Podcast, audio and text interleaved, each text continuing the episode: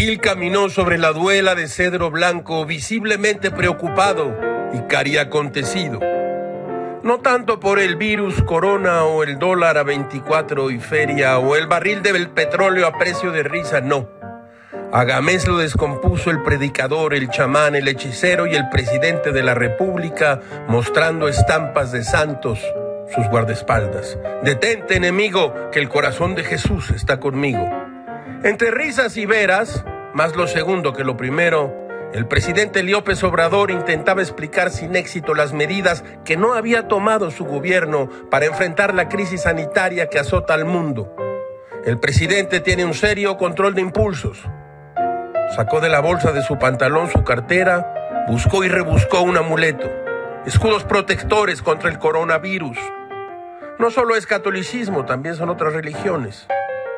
La cartera del presidente contiene un desorden muy parecido a la de Gilga Nada puede encontrarse en su interior.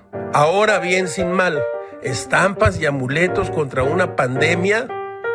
Hemos regresado al siglo XVIII y Gil a los años 60. Stop in the name of love before you break my heart.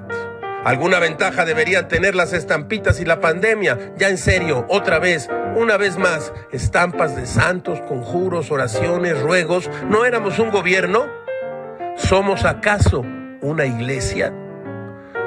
Todo, todo es muy raro, caracho. Como diría Sandor Maray, el hombre hace suyo un lugar no solo con el pico y la pala, sino también con lo que piensa al picar y palear.